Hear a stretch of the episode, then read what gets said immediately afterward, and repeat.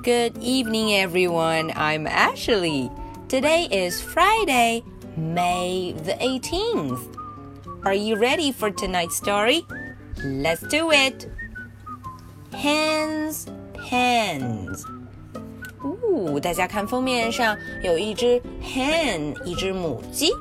嗯，它手里拿着五颜六色的 pens 笔 pens。 嗯，看样子这是一只爱画画的母鸡呢。我们一块来瞧瞧这只母鸡用这么多的笔 pens 画了什么呢？Hens, pens.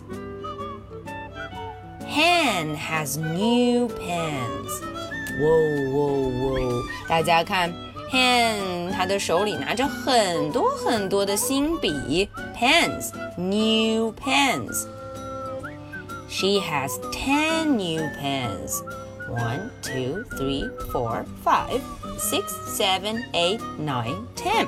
10 new pens. When will you use your new pens, Hen? 嗯，Brown Cow 问他了，哦，你什么时候要用你的 new pens 新笔呀？Now, Brown Cow. 哦，他说这会儿现在我就要用了。What will you draw？嗯，Brown cow 又问了问题。哎，你要画点什么呢？Straw and the big blue sky and yellow bird flying by。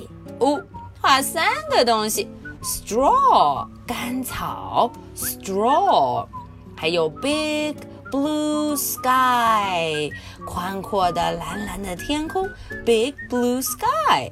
嗯，瞧瞧，还有一只 yellow bird，嗯，一只黄色的小鸟，yellow bird。Hen hops off her nest，哦，它从它的窝里跳了下来。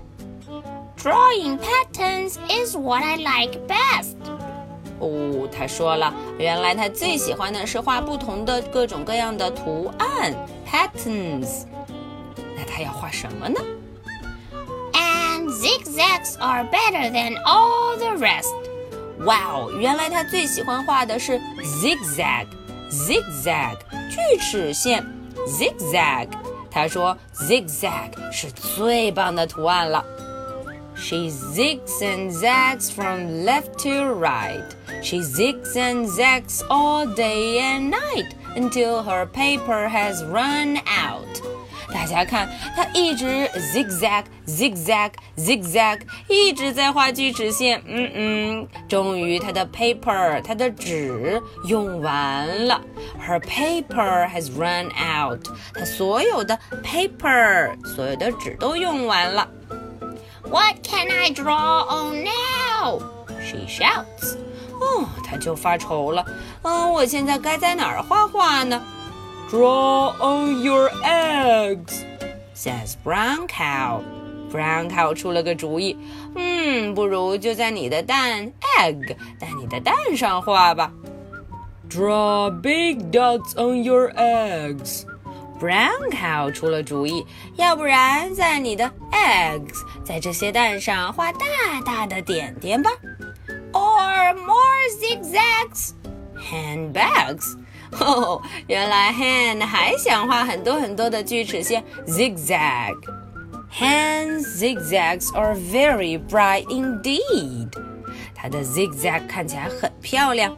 Zigzags are just what all eggs need。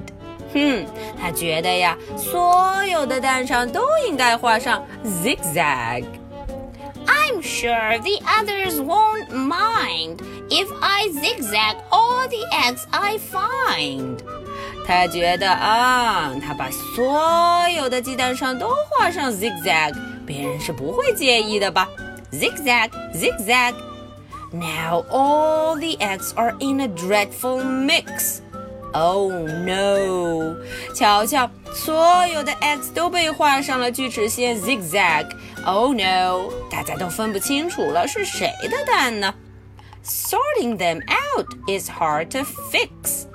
啊，要把它们区分开实在太困难了，is hard，非常困难。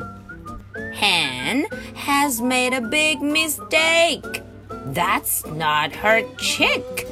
呃哦，大家瞧瞧，Hen 拿错了自己的蛋。嗯嗯，这可不是它的小鸡，chick chick chicks。It's a baby snake. All right, so that's the story for tonight. Are you ready for my two questions?